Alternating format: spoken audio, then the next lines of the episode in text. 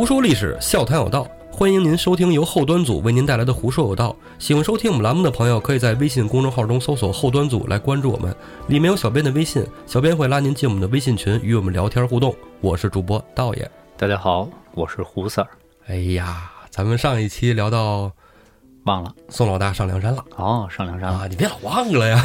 对，该接接他老爷子了是吧？对，一礼拜人上山了，孝义黑三郎啊，自己那儿是不是大碗喝酒，大块吃肉去了？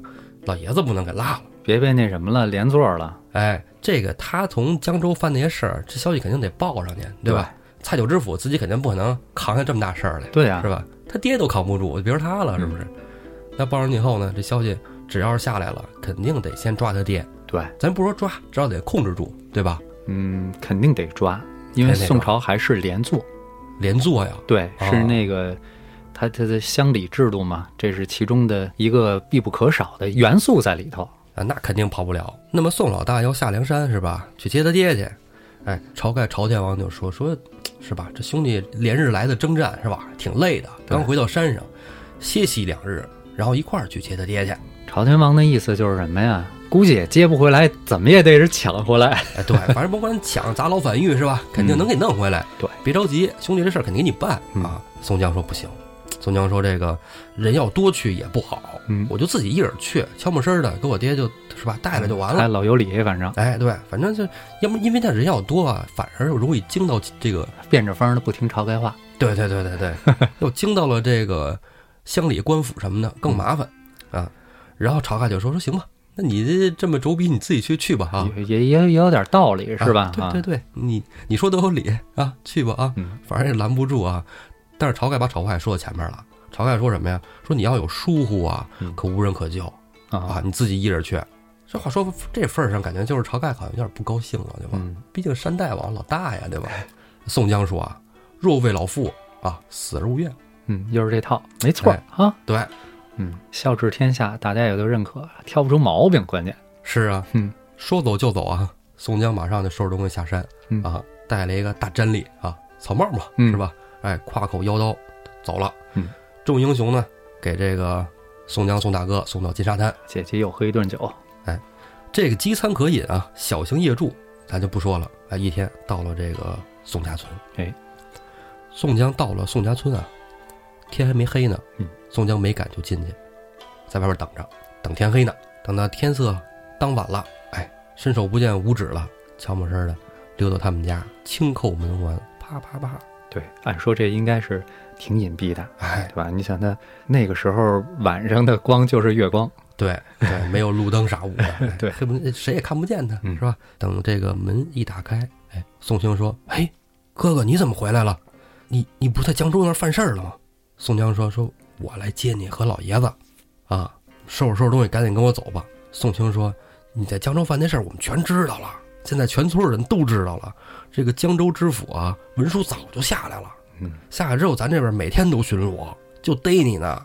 我们现在根本出不去。”说白了，逮着宋江，罪名坐实了，再抓他们家里人。哎，哥哥，你要不然啊，哥哥，你赶紧先走，你回梁山上搬请大兵来救我们。这个天天巡逻一百多口的人，咱跑不出去，没走两里路呢就给逮回来了。宋江就说：“哎呀，行吧，转身就走啊！趁着月色朦胧，慌不择路，赶紧跑啊，啊，赶紧走！因为宋江也听说一百多人巡逻呢，是，这一看他，他呢是带着腰刀呢，他有什么把式啊？是不是？这给人递凶器，这是 他不好使啊！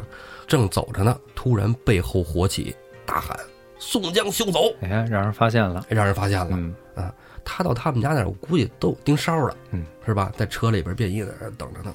宋江心说话：“哎呦，这回完蛋了！这不听晁盖大哥之言啊！啊，是吧？我发现他一只要一放单儿，老得有事儿啊，要不然就是让这个土匪给劫了没错，是抛抛竿马心的是不是？啊。完了，这回宋江死定了。宋江跑啊，是吧？穿山越岭走林子，哎，在林子里要绕来绕去，哎，天黑没看路，嗯，走岔了。走到一地儿，这地儿宋江还认识，这地儿叫什么呀？这地儿叫环道村。什么叫环道村呢？说这进村呢，一条路绕一圈儿，还从这原来这口出来，啊，里外就这一条路，里外一条路。对，宋江心说话，完犊子，是不是？这你说再回身跑，来不及了。那后边能看见火光啊，嗯，火把一看见，那都是百十来人呢，咣咣咣往上追他。他就说回头也回不了了，得了，索性进去吧，找个地儿藏一藏，躲一躲，猫一下就得了哈。嗯，反正天黑人看不见，白天白天宰他们说白天的吧。宋江进了村子以后啊，看看都是民宅，你大半夜一上民宅，你一敲门，人家就知道了，是不是？没有人醒，还有狗叫呢，他跑不了。他呀找了一个古庙，就钻到这个古庙里去了。嗯，古庙里进去之后呢，你说古庙里是这个庙啊，有点荒废，不会有人啊，也不会有人喊“哎呀，怎么回事啊？谁？”但是这古庙里啊，没什么地儿能藏啊，对，是吧？除了神像，你你说你藏神像后边，你一绕圈就给你看见了，对吧？追他的人不少呢，对，是吧不？好使啊。对，这推开门进去之后，哎，找了一个大殿。这大殿呢，万一能有个什么地儿能藏藏呢？哈，进去你说他要是石签行了哈，啊，直接窜梁上去是吧？哎，对，他又没那本事是吧？哎，他就找到了一个神厨。神厨是干嘛用的？神厨啊，一般在这个道观寺庙里啊，一进到这个寺庙公观这大殿啊，正中间是神像，对吧？嗯神像前面是供桌，嗯供桌底下没法藏，只能跟那会儿那刘唐似的，在这边躺着睡觉行，啊，平的，它底下是空的。除非说铺着那个桌布对，啊，但是它没有啊，荒废的呀，是吧？啊荒废的对。然后前面呢有个拜垫儿啊，啊，那拜垫儿是吧？这肯定也是不会有的，而且那玩意儿有也没啥用啊，当盾牌使也不好使。对，但是在侧面左右两厢，有的这个大殿里啊，左右两厢也有神像嗯啊，左右两侧啊，没有神像的呢，会有几个柜子，柜子里放点什么经书啊，哦，或者一些香烛啊器皿，放这些东西的，啊，正好有这么一个柜子，就是神厨。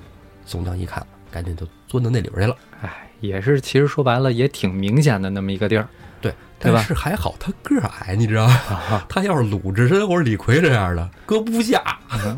要是鲁智深、李逵，他也不跑了，啊，也是啊，有道理啊，嗯跑啥呀？杀他娘的，跑的就是那些官军了啊。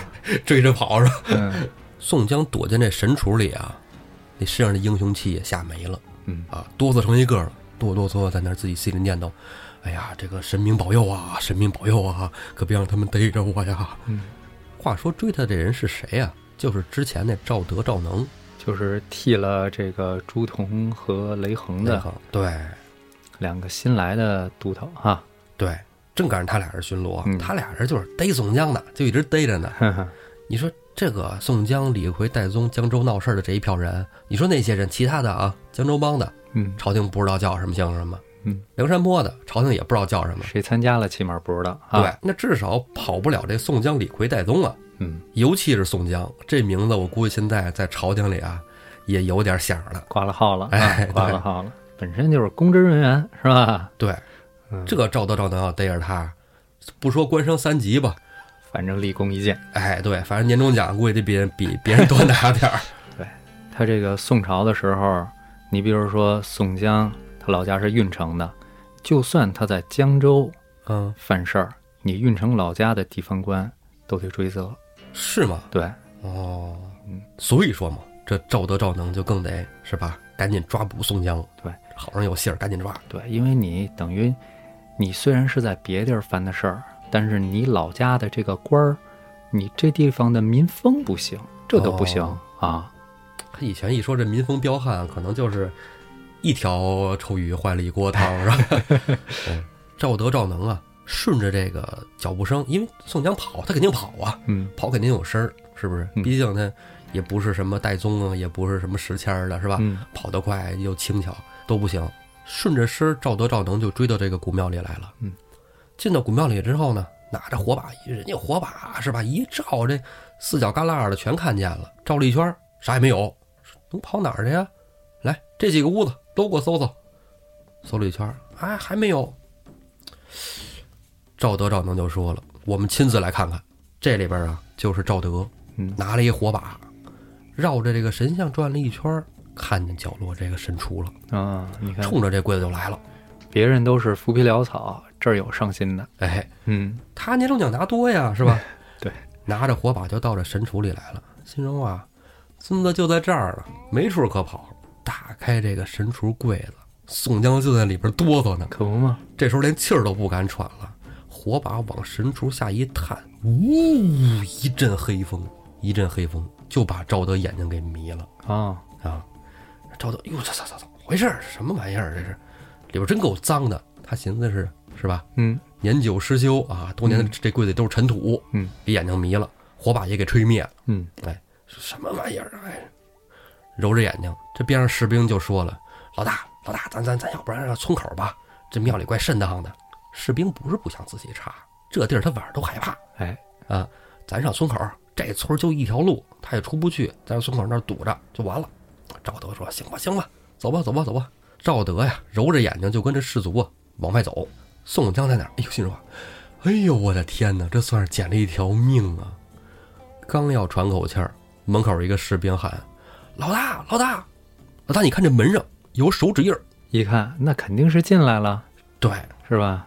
赵德跟赵能俩人一商量，哎，兄弟，就在这里边呢，肯定是在这里边呢。对，因为你等于头一回进来的时候，有可能说他趴在庙外边啦，是吧？对，草堆里啊，树丛中啊，这一下一看有手指印儿，证明肯定就在这里，没错。那就必须得拿。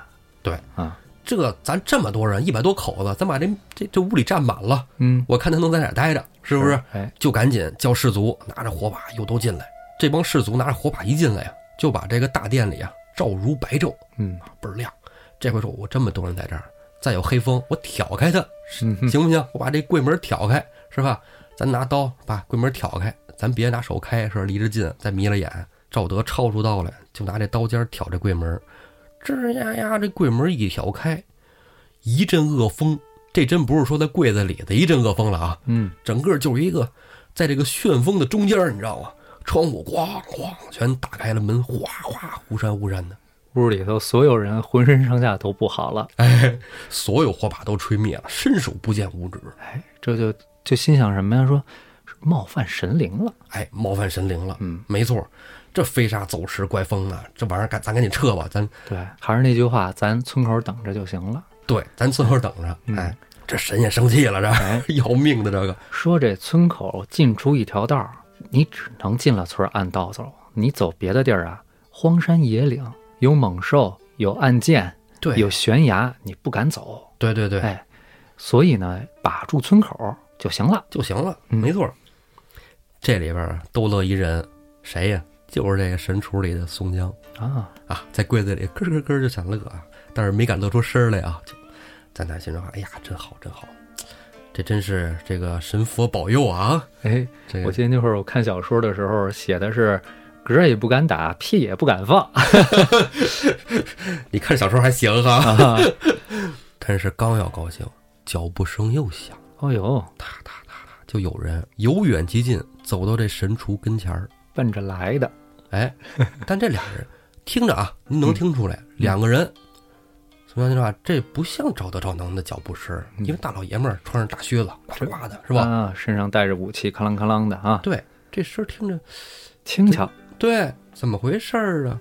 正寻思呢，外边就有声音传进来了，说娘娘法旨，请星主出来说话。宋江寻思，嗯，谁？什么星主？哎，别吭声了，是吧？哎反正也也没叫我，别吭声儿，这不定外边人聊聊天呢啊，嗯不是说我。外边人又说了，娘娘有请，星主，星主。嗯，宋江，星主嗯不是星主哎，我是是吧？公明啊，公明啊，不是不不是叫我，宋星主，宋星主，休得延迟啊，让娘娘久等。哎，倒上信儿了。你说宋姓宋，宋江悄没声的推开门，往外一看，两个青衣小童。宋江说：“哎，这是你你你们找谁呀、两个小童就看着宋江说了：“娘娘叫我来请宋星主，请宋星主跟我们回去说话啊，娘娘等你呢。”宋江说：“说什什什么星主啊？说我这个我叫宋公明，啊、认错人了吧？对，你们 是不是找错了？是我吗？金小童说：“没错啊，你别废话了，你赶紧的行吗？我们这站半天了，你赶紧的，我们这都有时间，有时有色的，不能老出来，你赶紧的。一期节目就那么长时间，没错，别拖着。这给这俩小道童 匀出来五分钟不合适。不合适，宋江说：“行行吧，那就跟着出去看看吧，是吧？”说这是什么情况？说庙里还有人，反正就胆战心惊的，也不知所措，跟着去吧。嗯，反正是娘娘一听是吧？女哎同志是吧？见见，对，跟着这两个青衣小童啊，绕过了大殿，走到了后边，穿过一片密林啊，里边还有一间小店哦，啊。顺着这个角门进去之后，嘿呦，景色完全不一样了，大变样啊！星月满天，星风拂面，翠竹密林，流水潺潺。嚯，这环境，这简直就是仙境一般啊！就跟进那个桃花源似的啊，世外桃源哎啊，宋江战战兢兢的就跟着这个小童往里走，哎，过了一个小桥，到了大殿门口。小童说：“你稍等啊，我们进去通报一声。”宋江在门口站了一小会儿，还没醒过闷儿来呢。小童又出来说了：“娘娘有请，宋星主请进。”宋江什么有星主又让我进的，颤颤巍巍的啊，嗯就进去了。一看里边金碧辉煌，这大殿里嗯，啊，卷珠帘里边坐了一位仙女。宋江也不敢抬头看，气势上先输了，哎，赶紧扑通就跪下了啊！嗯跪着跪爬了几步，到跟前儿。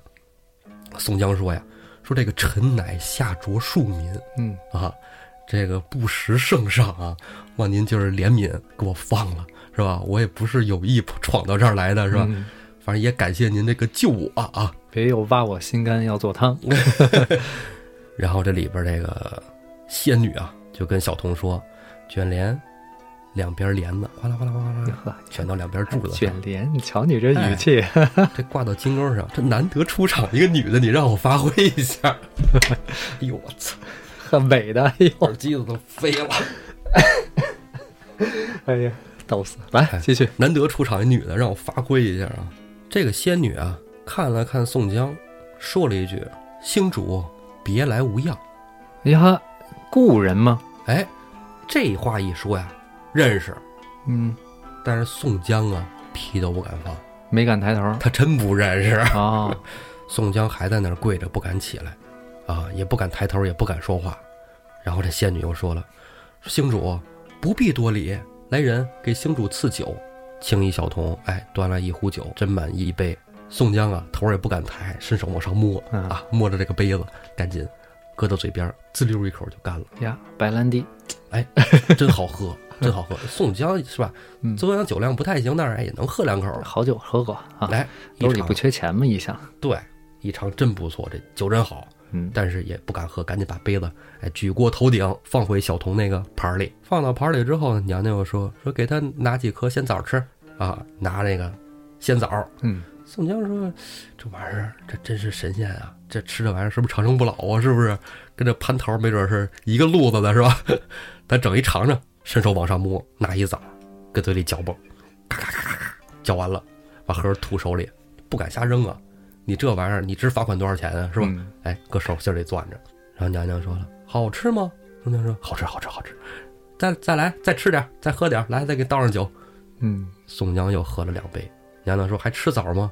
他说：“要不再来点儿吧。”嗯，喝大了。娘娘说：“说你这酒量啊，你别喝了啊，你再来俩枣吃吧。”人家说：“行行，来吃俩枣，来俩枣吃了。”接着在那跪着，也不敢吭声儿。宋江是什么呀？让吃就吃，让喝就喝。但是这两杯酒下肚之后，感觉好像有那么一点点勇气 啊！来，敢搭话了哎哎，也敢抬头瞧了。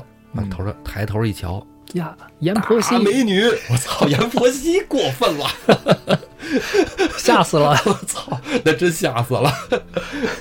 哎，特别好看，嗯漂亮。这个仙女，咱就不能用又狗狗又丢丢来形容了，是不是？好，哎，衣衫华贵啊！这个宋江也不知道人这找他找咱来有啥事儿，是吧？嗯咱也得问问呢。哎，待刚要开口要说话没出声的时候啊，娘娘又说话了，说今天啊，我要赐你三卷天书。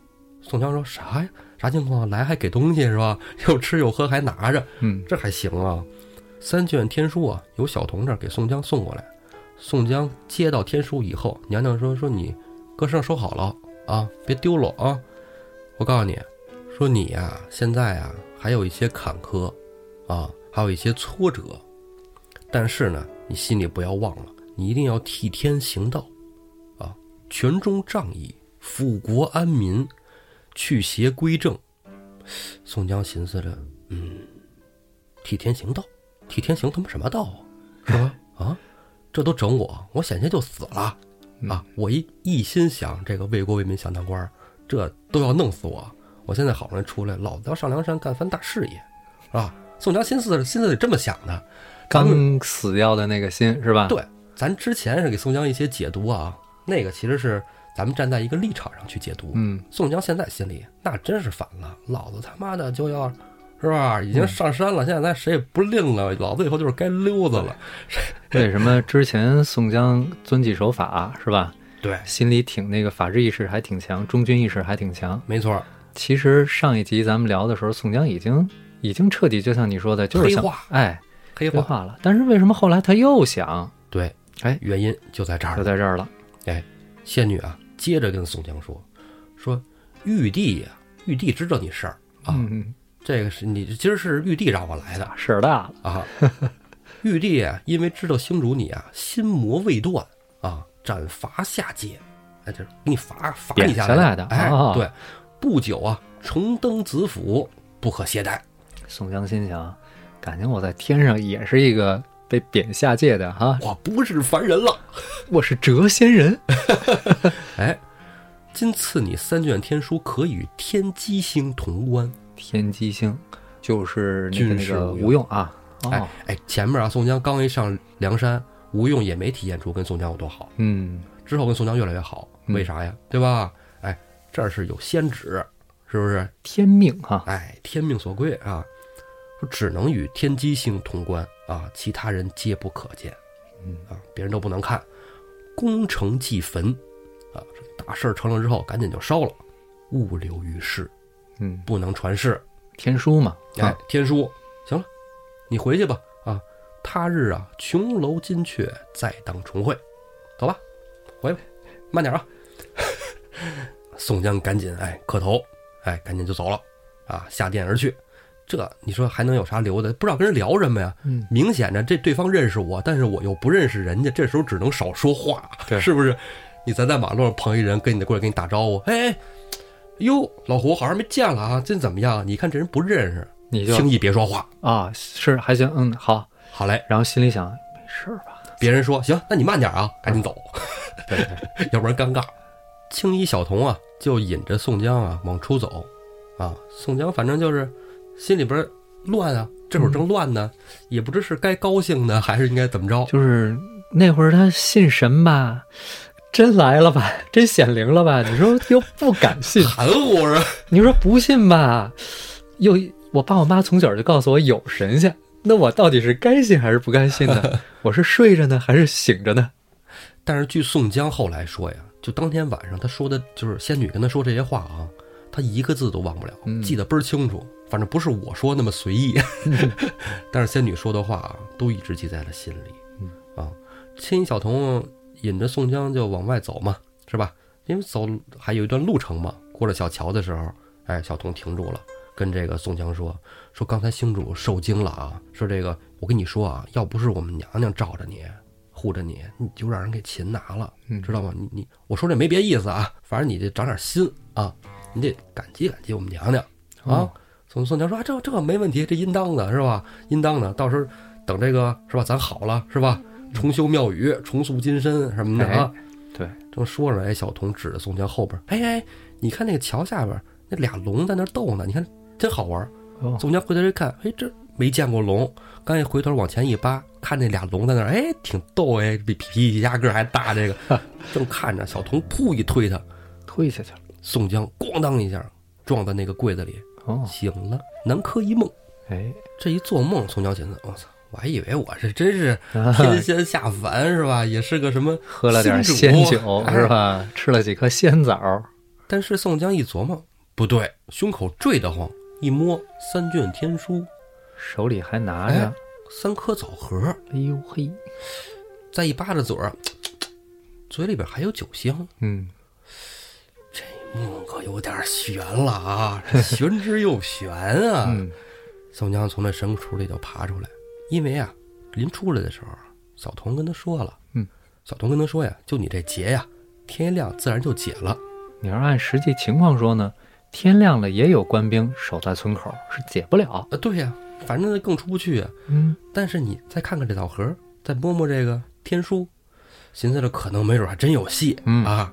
宋江仗着胆子就从那神厨里爬出来了，哎，推门就出去往外边看看，因为看天都快亮了，嗯，啊，天也就有点余际白了。哎，哎，一说宋江出来，扭头往这个大殿上一看，说这这什么地儿是吧？啊，那仙女是谁呀？是吧？嗯咱得知道是谁呀。将来咱不是已经说了吗？这个重塑庙宇是吧？哎？但是这许了愿，你得还愿啊！将来你得真修来，你知道这是谁？修了庙还不行，还得让这个香火重新旺起来对，啊！扭回头一看，上面四个大字“玄女之庙玄女之庙，这就是《水浒传》宋公明与九天玄女的故事。”。哎，嗯话说这个九天玄女啊，嗯 咱们一贯的风格是一定要解释一下的。九天玄女是谁呢？嗯，特别漂亮的仙女啊！但是呢啊，咱们在说九天玄女之前呢，我觉得应该是咱们聊一聊啊，为什么在这儿又出现九天玄女？为什么呢？按照咱们中国古典小说来说啊，嗯九天玄女不是第一次出现了哦，还有什么地方？啊。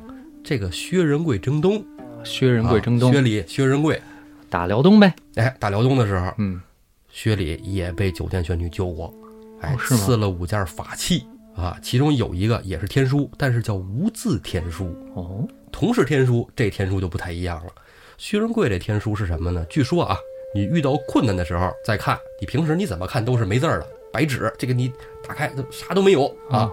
你遇到困难之后，把卷轴一打开，上面就写好了，哦，写好了，你应该怎么怎么着啊跟？特务组织似的。啊对你遇到困难不知道该，我这应该是往山左走还是山右走啊？打开卷轴一看，扔鞋，嗯，哎真灵。哎，嗯这个都是神话故事是吧？嗯但是咱们中国古代啊，你历史再往前追溯啊，神话和历史是一回事儿，对呀。对吧？嗯你看啊，我今儿九天玄女一说，大家就知道这个肯定不是佛教的嗯，啊，这是一个道教的神仙。反正我插一句，就是说这个这历史传好了，它就是历史；传丢了，它就是神话。反正都行啊，嗯都行。因为在我看来，其实我的历史啊，基本是从这个商周以后啊，嗯可能科学一点啊。商周以前我学到的历史啊，基本都是从道教典籍中来的。商周以前，它除了道教，怎么说呢？它也不是说道教就在那个时候就没有记载，没有，没有哎，对，就是道教它本身是本土宗教呢，它把这个本土神话呢宗教化、对。系统化，是吧？啊，其实咱们所说道教啊，其实按说啊，就是咱们这个东方文明的这个一个一种宗教形式。嗯，它就是被叫做道教，是因为后来这个啊佛教进入以后，对才区分的。嗯。因为真正确立道教啊，这还是从这个汉代那个张道陵嗯，对，啊，因为在道教里有这么一个说法啊，就是有教祖啊，教祖就是张道陵，嗯，那还有道祖，道祖呢就是道家学说集大成者。老子，老子，对，哎，高过罪过说就是李丹，对，然后呢还有一个始祖，嗯。这个始祖呢就是轩辕皇帝。嗯。啊，皇帝。那么说这个皇帝啊，既然是中华人文始祖，这人悬了，他跟九天玄女也有关系。对，这怎么说的呢？就是啊，这得从皇帝大战蚩尤说起。嗯，咱们之前聊历史，还说不脱离宋朝，这一猛子要飞啊！今天就让它飞一下啊！嗯，这一下飞到了四千六百年前，哎，皇帝大战蚩尤啊！猴子儿，你先别乐，你看现在乐的这个样子。我跟你讲，我说的这个啊，我就给你从这个道教典籍里边讲啊，嗯这个九天玄女给皇帝也送了天书了。给皇帝送这个天书是什么内容呢？又是什么时候、什么场景呢？哎，这个什么时候、什么场景咱先不说，咱先说这书是啥玩意儿，啊，说法不一哦，啊。因为看这个道教典籍里边嘛，有这个抱朴子啊嗯，抱朴子葛洪写的那个啊葛洪啊，打中医是吧？哎，对对对，这个肘后即为方是吧？嗯，哎，他写的这个抱朴子怎么说啊？说九天玄女教授的是皇帝啊养生之法。嘿，哎，要不后来有那个《黄帝内经》呢，嗯，对，是吧？这个虽然九天玄女说这东西不可传于世啊，嗯宋江听话没传于世，宋江没名儿啊，嗯，皇帝是不是一说咱都炎黄子孙？哎，那是这个是给后人带来福祉了，《是吧？黄帝内经》啊，哎，据传说还有一个《黄帝外经啊，有听说过？哎，有传说啊啊，这《黄帝外经》就是青囊经，华佗的那个青囊经。反正教你怎么做外科手术的。哎，对对对，嗯咱也不知道真假啊，反正这都是道听途说啊。嗯然后啊，还有其他的典籍啊，就这个云集七千。我之前跟你说过，其实我好多东西啊，嗯，我好多历史很不是从史记上看，云集七千上也有很多本纪嗯啊，在轩辕本纪上说啊，说九泉玄女教的皇帝房中术。嘿，我你哎，这你你看，你看，嗯，房中术，人类存在的最大意义是什么？我们要把这个种族繁衍下去，对对对，是吧？这个物种繁衍，是这房中术很重要，没错儿。是吧？存在的意义啊，本源，咱今儿不聊这个。然后还有啊，就是在这个汉代，咱们之前说谶纬，对吧？嗯，尤其在汉代，谶纬文化那简直对风靡一时。对应着这个经学就有了伪学。对啊嗯汉代有一本伪书啊，叫这个《龙鱼河图》，嗯，啊河图这啊上面写啊，九天玄女给了皇帝一套兵法书。这九天玄女跟皇帝关系不浅啊，呃反正一个劲儿的送他东西。图书管理员 借书嘛，借书嘛，嗯，买二送一啊。这种方面的书啊，就多了去了嗯啊，还有什么什么广博物志啊什么的。当然，大部分啊，除了养生的，就都是兵法、兵书战策。我感觉你这九天玄女就是专门给送东西的哎，啊神了！啊！哎，你还真说对了。这里啊，咱们就讲一个传说嗯啊。我所说的历史都是传说啊，不要认真啊，不要抬杠。这传说没说嘛，说就没准就是历史，传的稍微有点邪乎就是传说。这很难说啊。嗯说皇帝啊，当年大战蚩尤嗯，啊，这个蚩尤是东夷九黎部落的这个领导啊，对，领导 领，导啊，带着这个他的八十一个弟弟是吧？嗯，对，是，八十一个弟弟，每个人呢有六条胳膊，哎，铁脑门儿啊，对，长犄角，长犄角，哎，这个汹涌彪悍啊，嗯过来。然后皇帝这儿呢不怕，为啥呢？皇帝这儿这个豺狼虎豹多啊，嗯跟着一块儿就并肩打。但是皇帝这边打不过，为什么呀？蚩尤有妖法哦，啊会，吐雾，哎，呼风唤雨吐雾，能控制这个大自然气候啊，这厉害了，这个是吧？嗯，一吐雾，啥也看不见了，你这豺狼虎豹都迷了眼，啥也不好使啊。结果让蚩尤大犄角咣咣一顿顶，六个胳膊扇大嘴巴，叭叭叭，抽的嗯 皇帝九战九败，打不过，打不过。然后回去就，他他也不说是闷闷哭啊，反正心里很伤感啊，嗯伤感。晚上睡觉也睡不睡不着觉，就那被窝里就琢磨，哎呀，谁能帮帮我呀？谁能救救我呀？我这要完犊子呀！嗯是吧？你说我这么会种庄稼，早知道是吧？我也练点铁器啥，我就跟他干干架去是吧？天天种地，这，哎，怎么办呢？迷迷瞪瞪睡着了，嗯，睡着做一梦，呵，跟宋江一样的梦，哎，吃枣喝酒。那没吃枣没喝酒啊，他梦见西王母了哦，啊！西王母就跟他说说这个小华儿，你有困难呐啊？有困难跟我说呀啊，这个帮你想辙。然后皇帝说说那个啊娘娘啊，我这儿跟人打架的，干仗干不过呀。是吧？他那六个大胳膊、抽大嘴巴、齁老疼的，这个西王母，我估计皇帝哈做的也挺害怕的。西王母咱说过，是吧？虎头豹虎头？对嗯，啊，反正这还不如看，我还让我看会儿蚩尤吧。起码有个人模样啊，啊这。这西王母可能就神话以后的嗯话，嗯看着还行，很慈祥的一个老妇人的样子。好吧，人家跟他说说行吧，你不是跟打架吗？是吧？打不赢吗？我给你支点招儿啊，没事儿，过两天我找人给你送点东西去，嗯，帮助你啊。扔鞋，扔鞋给送来三千六百双鞋是吧？皇帝回去以后呢，那想这你说做一梦也不好使啊，是吧？嗯这梦里可能是我日有所思，夜有所想，对，啊你瞧人宋江做完梦兜里揣着书呢，对他这？啥也没有哎，啊！哎，琢磨着怎么回事呢？大夜里突然，哎，门开了，嗯窗户也开了，飘进一个仙女来。哎呦，哎，仙女啊，这个说法不一啊，啊。有的说长得特别漂亮，哦。又狗狗又丢丢；有的说呢，说头上戴一个凤冠啊；有人说呢，这人呢是这个鸟头人身；有人说是那个人手鸟身啊，不一样、啊。还有说呢，是飞进来一个大鸟，哦，然后落地变成一个仙女，哦，反正就是进来一个女的，的，哎，对，一女的，反正是不是鸟头，反正是认为，反正长什么样不好说啊，各种说法不一样。这个夜晚有女的进了房里，哎，总归应该不会是坏事儿。皇帝可能也这么想的。嗯，皇帝就说这咋回事啊？然后呢，这个仙女说了，说我呀是西王母身边的一个这个仙童啊，哦，我呢叫这个玄女，啊，哎，他们都叫我九天玄女。嗯嗯，这样，这个你不是跟我们娘娘说了吗？你有困难吗？娘娘改了点东西让我给你送过来 啊。啊，说给送过来什么了呢？送过来这三样宝物啊，三样宝物里边就含有这个兵书哦啊。三样宝物什么呢？六兵六刃兵信之符，这个兵符印信这玩意儿厉害了，嗯对，是不是？不是说皇帝他这一片儿里边豺狼虎豹特别多吗？嗯是吧？各种动物特别多，你就算让他一块儿能打仗去，他也呼噜呼噜乱跑。但是有这个六甲六刃兵符印信啊，你这个都听你指挥，指哪儿打哪儿。哦，能那个把野生动物驯化了，哎听他的，哎，对，听懂人话。你说搁那边去，搁那边去，他哎都听话，都跟着跑。哎呀，东北话都出来了 可能是那天给老安打了一个电话被串了，是吧？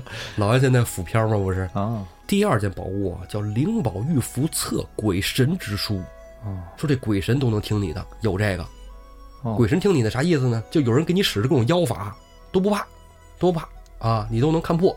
第三个是方中术，哎，第三个不什么方中术？你刚才说的。那个是另外一个维度啊。啊这个维度的呢叫治妖通灵五明之印，这回送的都是打仗用的，打仗用的。你看下回再送对你这打炮 啊，没有啊？这里讲的，你看那个《封神榜》里边，嗯一言不合就祭出那个翻天印啊，，对，是吧？这个印哎呀，《封神榜》那个书是没法看，看到后头一怎么着就扔个宝物，谁先扔谁赢。嗯，对，后边这个谁的这个法力大，嗯谁赢？一看就是这个太大人那个带着那镜子，咔一看，哇，你这个法力值多少多少？啊 四千三，你那两千五，你败了啊，这这这这就是扔的那个宝贝啊！啊，话说九天玄女给皇帝带来这些这个书印信是吧？嗯，嗯这个其实就叫奇门遁甲。哦，这就奇门遁甲对，这三样就是皇帝后来传世，这个东西就叫奇门遁甲。哦，本来这东西都是天上的神仙用的，皇帝把它就记住了，然后带到了人间戴宗就学会一个神行术是吧？啊，神行术啊。这奇门遁甲呀，其实就是占卜术数嗯啊。那你说在古代的时候，占卜是大事儿，嗯，是大事儿，什么事儿都得占卜一下，比如盖个房是吧？打个仗，这占卜不能打就不去了嗯啊，能打的再去。咱不是说什么看什么呃两国实力，就是占卜啊，占卜最好使。然后这个术数啊，据说传到这个皇帝这儿啊，嗯玄女拿这个书到皇帝这儿，皇帝跟一叫封后的俩人一块儿琢磨这个。当时姓封叫后吗？呃，姓封，对，这后可能是他的一个职位还是啥的，对反正是吧？嗯封后这人据说是皇帝的这个宰相，说到他们手里啊，这奇门遁甲是四千三百二十局啊。然后封后呢，后来总结了一下，因为咱们得实际打仗用这个是吧？太多了也没有用，他们嗯总结了一下，总结了一千零八十局。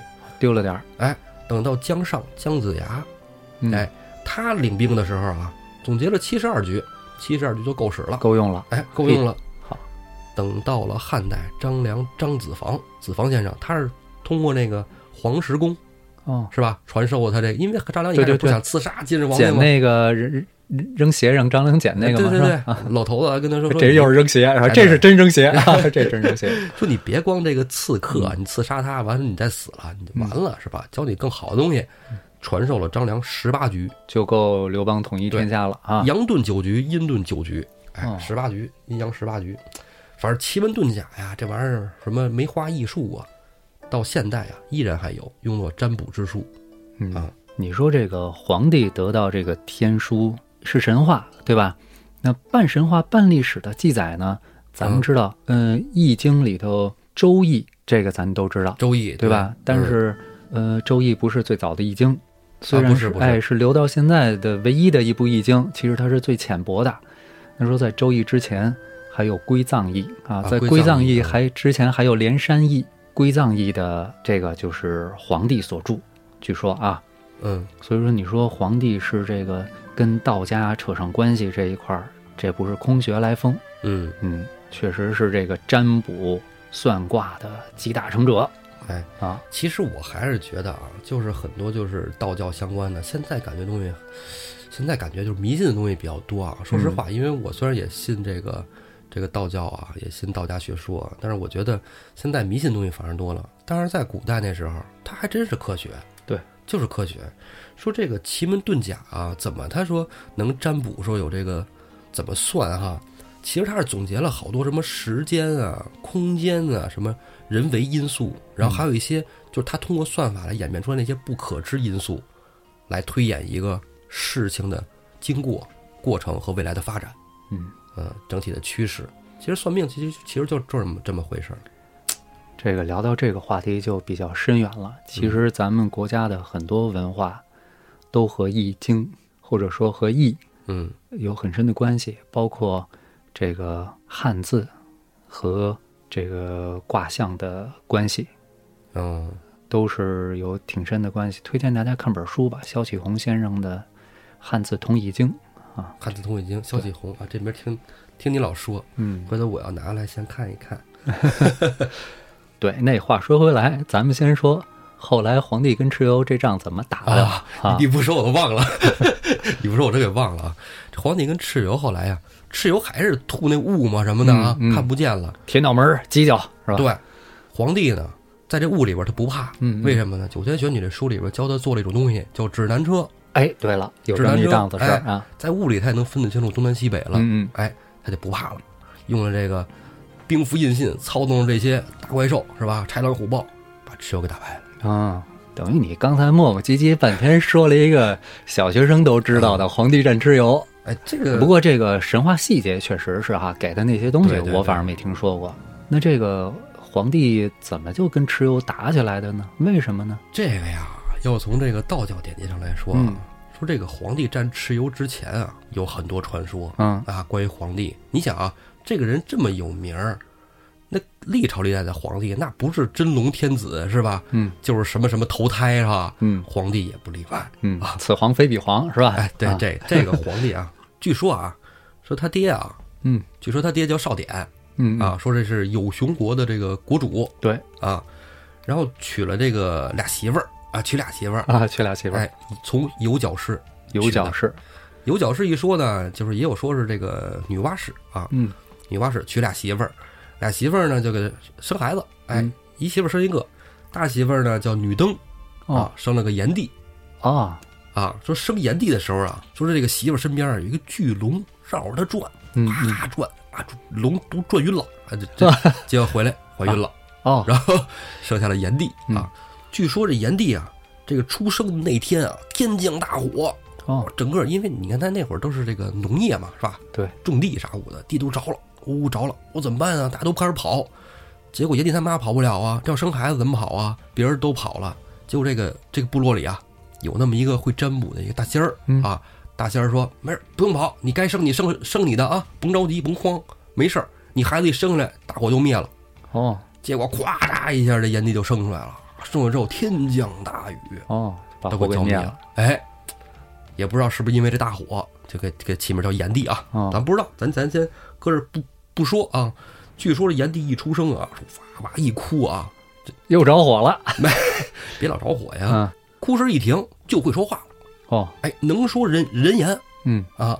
然后过了几天啊，三五天之后，下地呢能走，哦，厉害，倍儿能个儿。他能个儿，我跟你说，他还有一弟弟更能个儿。他弟弟就是他爸娶那二媳妇儿啊，嗯也是就是他妈的妹妹吧，嗯但是哎叫富宝，要跟少典，就是咱们要个孩子吧。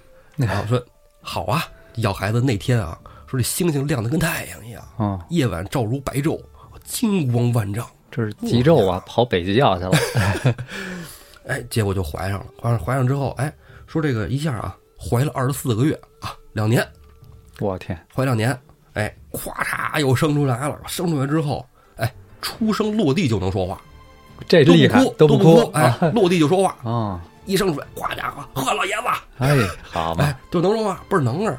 十五岁据说无所不能，啥都能干，这好像《黄帝内经》里也是这么着说，什么几岁怎么嗯。怎么着的哈。生而聪慧，长而敦敏，对对对。就那一套，嗯，反正就倍儿能儿。十五岁基本什么做个网站、开发个软件、什么造个火箭都没问题啊。啊，倍儿强啊，说的倍儿邪乎啊。嗯皇帝炎帝这家伙老厉害了，你不觉得有点忒邪乎了吗？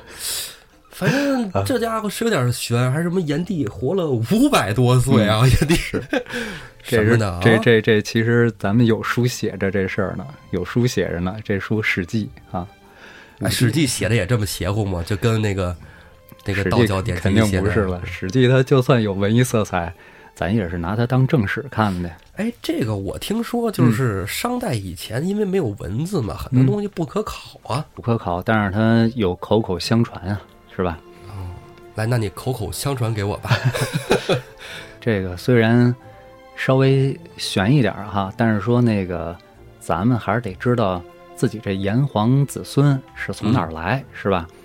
嗯，刚才那个你聊的这个是道教神话啊，完了呢，你是用比较哎这个幽默的这个语气给特说出来，别遭雷劈的是吧？语气，对，因为我我不知道是不是你感觉你自己都不太信。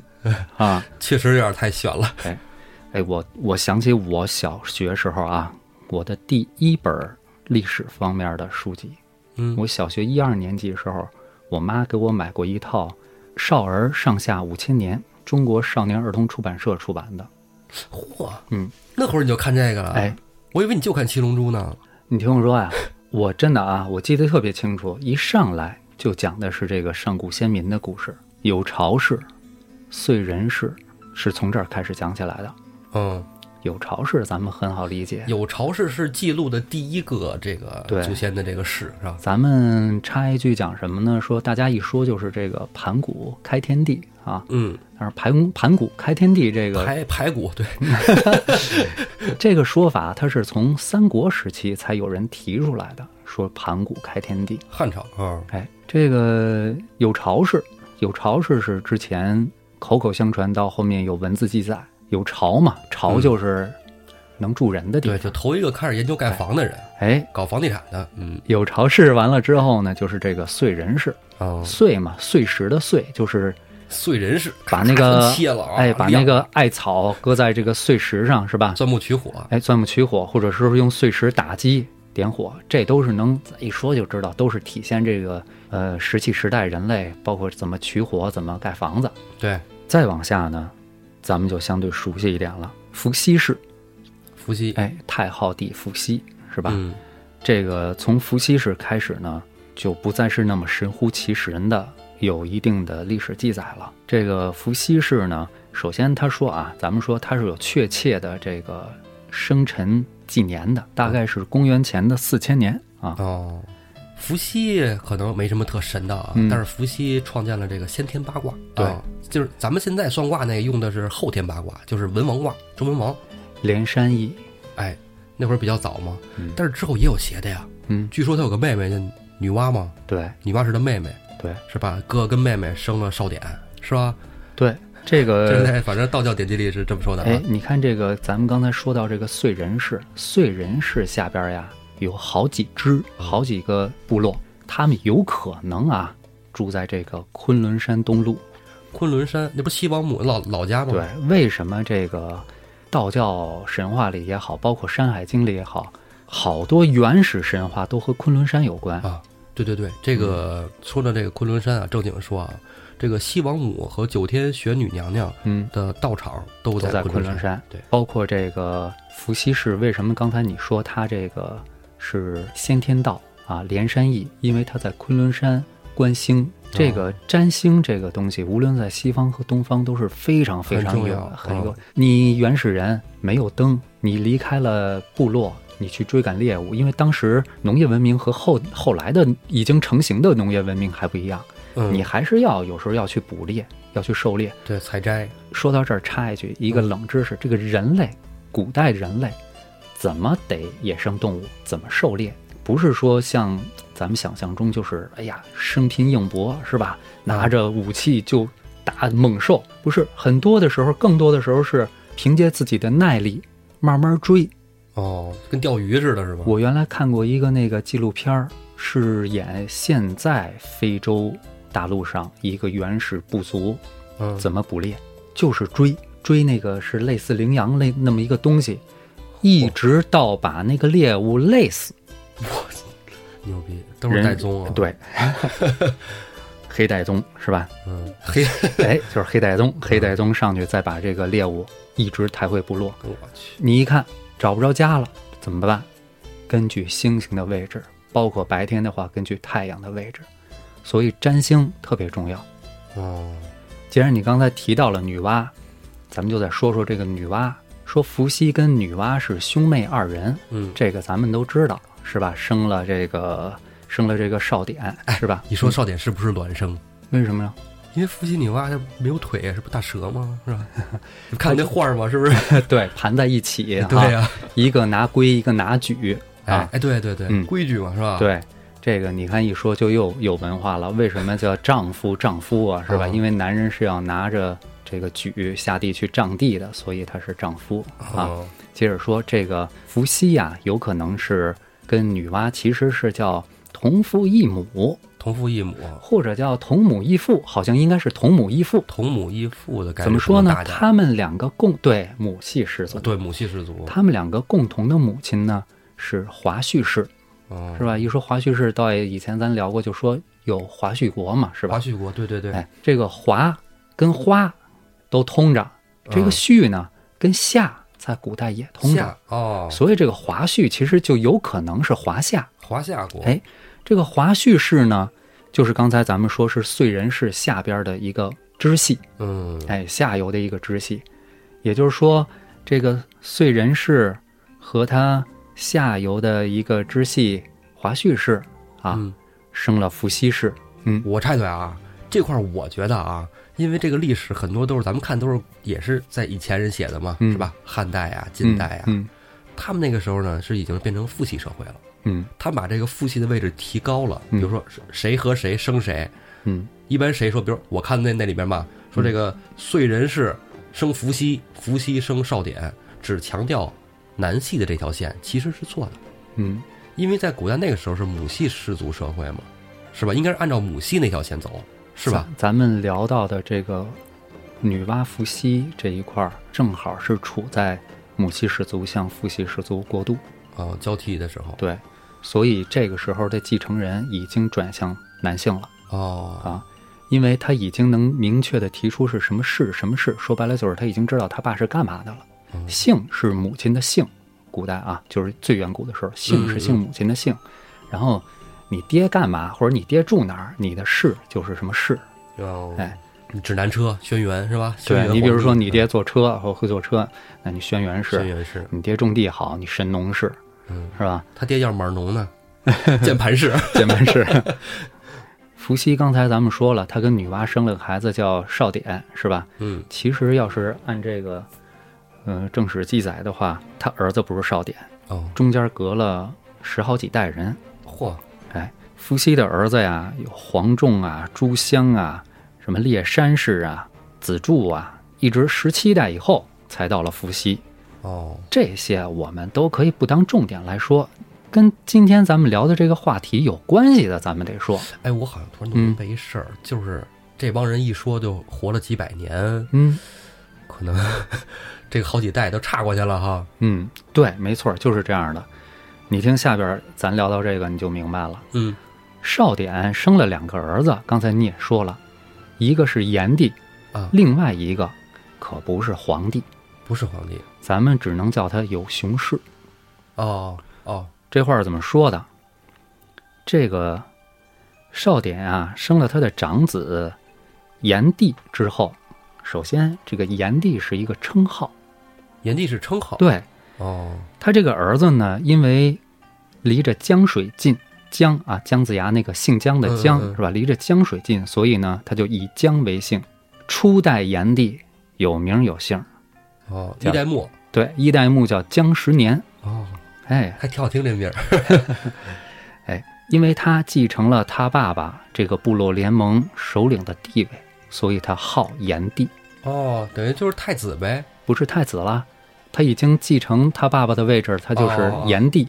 一代目炎帝就叫做姜十年。哦，哎，炎帝是个职位，不是一个人，是一个称号。称号。哎哦就这样呢，传到三代目炎帝的时候呢，他把这个炎帝的称号传给了他的弟弟。哦，兄终弟及。哎，四代目的炎帝是三代目的弟弟。这个四代目的炎帝有意思，他叫。姜离这个姜离呢，有九个儿子，就是后来咱们说的九黎。刚才你说了，哦，九黎部落。九黎就是蚩尤的部落。哦，这个姜黎呀、生的老大，以这个他这个黎为姓，就叫黎滩。黎滩。黎滩就是后来蚩尤的直系祖先。哦，等到姜黎当完了这个四代目的炎帝之后呢，五代目炎帝就又传给了三代目的孙子，传回了他哥那一脉，就这样传承有序，一直传到第九代炎帝。第九代炎帝也有名有姓，叫姜于望。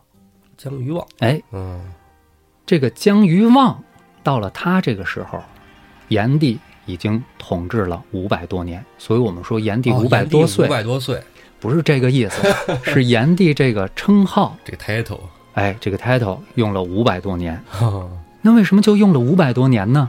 因为到他这个时候啊，炎帝这个神农氏这个部落啊，已经开始示威了。哦，对，炎帝是神农氏，啊，对，种地的，哎，下地干活去，炎帝在哪儿呢？炎帝他的封国啊，国都叫晚秋，这个地儿在河南濮阳。河南啊，中原，哎，之前咱们说过，他有个弟弟有熊氏。这个有熊国在哪儿呢？有熊国在现在新郑，就是郑州附近。有熊，哎哦，这个有熊是到了九代炎帝的时候呢，它更加壮大了。熊更多了，于是呢，我们都知道黄帝跟炎帝在历史上是打过一仗的，哎对呀，就是阪泉之战。阪泉之战，对对对哎，对，说是山西是吗？别提山西有点远，是吗？反正这这个地儿完全完全是不可考的，啊，反正道教一些一些典籍就是说，距今因为咱们刚才都说了，有熊国在新郑，对呀，我也特纳闷儿，然后这个晚秋呢在濮阳，差了没有几百里地。嗯，这阪泉一战之后，我们都知道皇帝把炎帝打败了，才把这个炎帝的帝号夺过来。把炎帝的帝号夺过来，他就成为第十代炎帝了吗？不是五行属土，人家是土德，土是黄，对应着是皇帝，所以他称皇帝。哦，也就是说，我们传统意义上理解的炎帝，嗯，其实不是一个人，哦而是一个氏族部落，也许是神农氏，他九代的领袖称号叫炎帝。哦，在他同属下的另其中一个部落有熊氏，嗯，把他打败了，造反了，夺过了他的帝号。哦，刚才咱们说了，也许是认为自己是土德，嗯，对吧？对应黄色，于是叫黄帝。哦，哎，同时因为他住在轩辕山，所以呢也叫轩辕氏。皇帝把炎帝打败以后，其实我猜，也许炎帝炎帝都不能再叫炎帝了，对，哎，没准儿就只能叫回神农氏神农氏啊，对，啊。咱们姑且还叫他炎帝啊，哎，那皇帝是一个人对吧？我想应该是哦，啊，因为这皇帝的后人传承有序，咱们待会儿也许会说到，是吧？炎帝被皇帝打败了以后呢，嗯，他就只能俯首称臣，听从皇帝的调遣，被迁徙到了别的地方。嗯，他原来的那些部从，一小部分跟着他一块儿走，剩下一部分依然留在了自己原来居住的地方。哦，那原来蜀地是不是就被皇帝给吞并了？等于就是对，他原来的那些部分，刚才咱们说了，那个九黎九黎啊，就占着他原来的那个老窝，势力越做越大。九黎就是蚩尤啊，哎，刚才我我我打断一下啊，嗯刚才你说炎帝传了九代，哎，那我刚才这么想啊，那嗯九黎部落是由九个部落组成的，是不是也同样传了九代？那他这嗯个说蚩尤的八十一个兄弟，是不是就是这么算出来这个数九九八十一？也有可能。但咱刚才说了，其实九黎他的先祖是四代的炎帝。哦，哎甭管怎么说，这个九黎部落啊，以蚩尤为首，把已经落败了的炎帝又给胖揍一顿。炎帝打不过蚩尤，哦于是他就找现在他的新的瓢把子皇帝，对吧？找他这个远房兄弟。你现在是大哥了，你哎得罩着我。于是咱们就知道了历史上常说的炎黄联手战蚩尤，嗯，对对对是吧？就是呃涿鹿之战。对对对哎，，涿鹿之战，我一说就是张家口大会战，是吧？血染张家口，你嗯是不是也是九战九败？然后梦见西王母，然后九天玄女送三卷天书。这咱就不知道了。呃，你说的这个九天玄女啊，嗯这个九天玄女有这么一说，就是刚才咱们说过，这个伏羲氏的母亲是这个华胥氏，嗯，哎，那华胥氏的母亲又是谁呢？这个时候你发现没有，都在追母亲，因为那个时候有可能是母系氏族。华胥氏的母亲有一说叫做演姿氏，这个哎演这我真不知道哎。演就是咱们老说，哎，把门掩上点儿，啊盖上点儿，那个演字儿啊，姿姿是怎么写呀？两个玄字儿拼一块儿，不就是姿吗？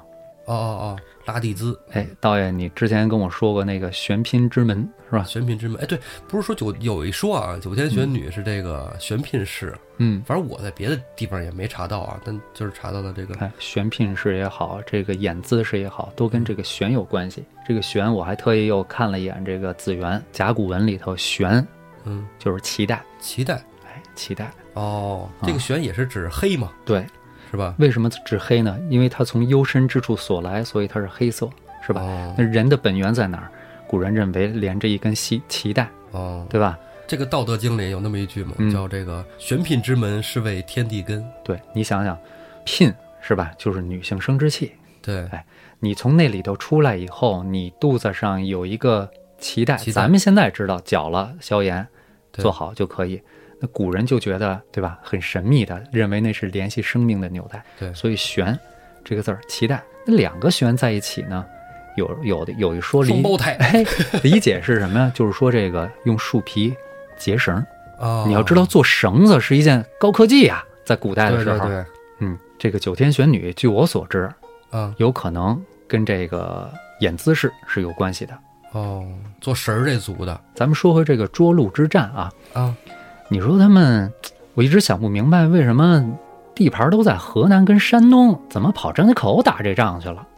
对呀，我以前按照那个书里头的形容，这个蚩尤啊，那个形象啊，我一直以为他是北方少数民族的首领呢。蚩尤哎，而且你看他打仗的这个地儿，又是那个正好在这个关外，是吧？哦张家口嘛，这个可是据说这个蚩尤的这个后人啊，是这个遍布在南面比较多，对，什么广西就楚国对什么的，所以刚才咱们就说，历史上蚩尤为什么炎帝跟黄帝加一块儿本来是打不过他的？啊，这是因为啊，你知道有一个文化叫龙山文化吗？龙山文化啊，对知道黄河流域的，这个龙山文化呀，就进入咱们国家的这个青铜期了。对，这是后来了，从石器时代到青铜器时代过渡了。这个龙山文化的地址就在山东山东的章丘，章丘、大葱、离它不远的这个泰山有一个大汶口文化。大汶口文化啊，哎，这个泰安可就是蚩尤待的地方。哦，这个大汶口文化也是，就是证明了这个蚩尤啊，他有可能是发现了铜石、铜矿。铜矿这个说白了，就是他可能更早的掌握了这个使用咱们之前那个哦第十三期里头说到的这个就咱们讲那个后羿红铜。那期是吧？我不是说过吗？在哦青铜时期之前是有一个红铜时期的。哎，有一张画儿我曾经看过，就一个蚩尤的画像，嗯戴着一个铜做的一个牛角头盔。对，蚩尤应该是掌握了更先进的武器的材料。哎，我觉得应该有戏。咱们刚才说了，这个蚩尤他作为炎帝的下属，他的嗯大本营在哪儿？山东，山东嘛，东夷对不对东夷九黎，就是后来的齐鲁大地。嗯，我刚才说炎帝姓什么来着？炎帝姓姜啊。知道为什么后来姜子牙的封地在齐国了吧？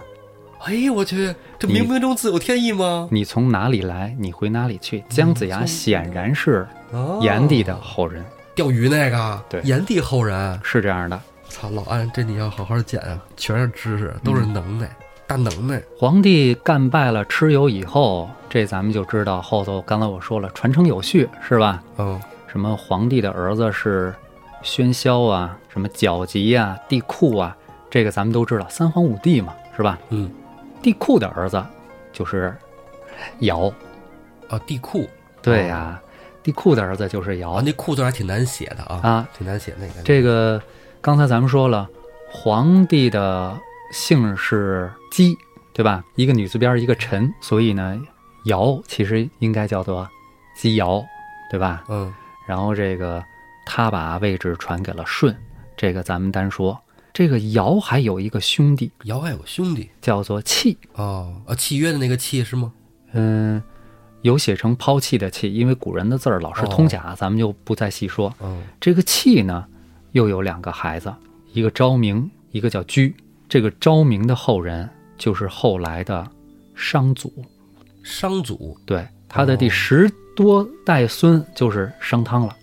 你这玩意儿真挺科学的。而这个居，他的十多代孙，得二十来代孙了，就是周祖，什么古公旦父啊、姬昌、姬发那些人。哦，所以所以你看见没有，都是在一个家子里头传这个王位的哦，啊。至于舜和尧的关系，以后咱们有机会再说。我就是由着这个姓儿，由着这个姜姓儿想到了这些哦你说这个、啊。这个周啊，以前就是西岐嘛，对就是从陕西那边出来的嘛，对，凤鸣西岐。是这样的。然后有一说说这个皇帝就是他们这个家族啊，嗯，在这个凤翔附近居住很久，就陕西凤翔。苏东坡第一次当官的那个地儿上任就是陕西嘛，哦，啊，说这跟西岐还真是有关系，对，尧传舜，舜传禹，这就建了大夏，哎，是？吧？就是之前咱们也提过一个未被证实的王朝嗯，二里头文明，是吧对对？对二里头文化应该叫哈。这个夏完了就是商，商完了就是周，咱们中国文明呢就这么传承有序，对，是吧？后边就都能查到了，咱们看到历史后边都是嗯就差不多啊，没有什么出入。那这个时候对应的其他文明还有什么呢？我给你跨度来个远的，嗯，跟夏朝差不多的，公元前一千七百年左右，就是希腊的克里特文明兴盛哎我，开始兴起。我刚才已经隐隐的感觉到可能要跨过州了，你知道吗？然后我们知道，这个克里特文明逐渐衰败之后，公元前一千六百年就是迈锡尼文明，对吧？这都是我盲区，这个迈锡尼文明几乎是跟咱们商朝同时开始的。跟商朝同时开始对的。那么这个时候，在人类文明的起源，中东又是怎样的呢？嗯，这个先知亚伯拉罕，公元前一千八百多年。咱说这两句的意思就是什么呀？全世界各地的文明都是在这个时候慢慢兴起的哦，啊。我们说一个人，其实只是把他这一个部族做的事儿归到他自己身上去。哦，哎，你说这个是人类文明萌芽吧，是对吧？的一啊个起源、是吧？这都是在我认知以外的，你知道吗？不过在我看来啊，就刚才我说那些神神鬼鬼的，哎，无从考证，你嗯不能证明我说的不对。嗯，但是你刚才说那些呢，哎呦，那一大串也够长的，这感觉也挺玄乎的呀，这也没有什么文字记载呀，这个，嗨，有依据吗？有文字记载，但是你的你的意思我明白，就是有文字记载，太远了也不信。对呀、你看《史记》司马迁写的，他也没地儿可考去，是吧？哎，他不是有 X Y 人类基因学吗？人类基因学，现在不是都根据那个就是父系的那个 Y 基因，可以那个追啊导啊啊！你的那啊个，我还做过一个，就是唾液那个，啊，是吧然后证明你的父系是原来哪儿来的。对，咱们之前那个有一期有说过，说过那个咱们汉族的这个祖先是编号 M 幺七五，你还有印象吗？我操，记不住。这 M 幺七五吧，其实也有点儿悬。当时我之前说过，咱们嗯一直是从天山和阿尔泰山脉中间的那个山口进入的中原。啊，这你讲人类大迁徙那集里说对过，阿尔泰山就是河西走廊嘛，河西走廊从新疆那边过来的嘛。对，一支呢是这个从喜马拉雅山，等于它从这个中东这边啊走印支次大陆，啊，然后走这个中南半岛，然后从咱们国家广西这边，啊，走南边，哎走南边缅甸对那边进的。你看这个 M 幺七五啊，嗯，它如果真的是从天山和阿尔泰山进来以后，你看看地图，嗯，就离这个昆仑山东路不远了。昆仑山、甘肃什么什么那边吧，青海。对，嗯昆仑山就是咱们刚才说到的这个燧人氏和这个华胥氏的部落所在地，哦，很有可能啊。然后呢，华胥氏后来又迁到了陕西的蓝田，他儿子伏羲呢又往山东的曲阜去，中间经过了位于三门峡的仰韶文明，这是公元前五千年，然后又经过了洛阳，这是嗯公元前两千年的二里头文化啊。这是沿着黄河东迁的。对呀、然后又经过了这个有熊国，就是咱们说的这个郑州附近这新郑、哦是吧？然后又经过了这个炎帝的驻扎地濮阳，对吧？嗯接着他又他的活跃的地区又有这个泰山的大汶口文化，然后你接着再往东上就是这个龙山文化，哦，一直在往东移。对，完全成型的一条迁移的路线。但是好像就按时间来说的话，这每迁一个地儿可能得五百到一千年、对是这样的。哦，所以你说，当然这个基因学测序这个没有形成定论，但是它和人类文明进程就这个有一种暗合，呃，刚才你说那个咱们迁徙啊，这个之前也说过了，嗯这个我还是没闹明白。你说那个 M 幺七五，啊，这个 M 幺七五，这个是只有就是说呃汉民族，汉民族这样吗？还是说这个这个整个亚洲这个黄种人？你你你，你说咱俩说水浒不好吗？不 是我遇到了我不懂的地儿，我还是想问明白。啊之前那期咱们不也说过吗？人类都是从东非出来的，对吧？嗯但是呢，它不是一个批次出来的，不是说这一群人，哎，在前后不久的一个时间段出来以后，它它是第二批次、第三批次，哦或者我们可以说 M 幺七五就是第三次智人走出非洲大陆以后，在东亚地区要分化的一个代号。第三次出来的，对，哦在这之前，在中国也发现了有其他代号的所谓矮黑人种和纯棕色人种。矮，黑人种是什么呀？矮黑人种可以理解为现在蒙古人他们身上的主要基因主要基因啊。哦日本人身上也是有矮黑人种的，日本人是矮黑人种和棕人种种哦这个混合的基因，但他们的肤色随着他们逐渐的北上迁徙，适应环境变白。之所以现在又泛黄，那是因为和 M 幺七五黄色人种结合之后的一些显性特征。而我们汉族人基因当中并没有发现矮黑人种和棕色人种的基因，哦有可能我们是非常纯净的黄种人，非常纯正的黄种人。对哦，非常纯净的黄种人。其实这个纯正不纯正也并不代表什么啊，只是一个祖先的这个迁徙过程中发生的演变。我们的基因和这个中南半岛上这个月老减缅泰，尤其这个越南人和我们的汉族人的基因相似度远超和日本人的相似度。哦哦，就咱跟那边可能相貌上感觉不一样，然后肤色也感觉有点区别，但是基因一样？更接近。对，哦，今天聊的这是不是有点儿？哎，一聊这个基因，感觉比神话还神，是吧？不，确实啊，这个东西是盲区，但是也就是想了解，但是你讲多了吧，感觉听着有点儿，又有点儿，因为没有这方面的基知识基础啊。对，你知道，你知道我这个人在这方面是有点怪，是吧？喜欢咬着一个不明白的深疤哈。嗯，还成。我觉得你的知识深度啊，且挖呢，你知道吗？接着还是给你挖啊，这九天玄女 给你都从三皇五帝挖到了基因序列。啊，你没敢多说，还有 M 幺二二的啊，以后有机会再说。这说下去没完了是吧？嗯，咱们嗯还是聊水浒吧。咱们说回正文，接着聊水浒啊。啊，行行行，皇帝大战蚩尤那还真的挺刺激的啊！刚才说说真的，我觉得挺好，嗯挺好的。咱们得搞清楚这九天玄女到底是怎么回事儿啊，是吧？什么一个量级，对吧？对，其实我之前看的可能是像你说的似的，嗯，少了好几代人，所以说才有一个人能活几百年。其实他不是一个人哎，称号，称啊号，，称号。对对对，这在古代的时候还真的，嗯，有点意思，有点意思。这回头慢慢咱们细聊啊。嗯，咱们接着说回《水浒传》啊，宋江大哥这头看着那玄女之庙的牌子啊，扭头看着，颈椎已经弯不过来了，想了好久啊。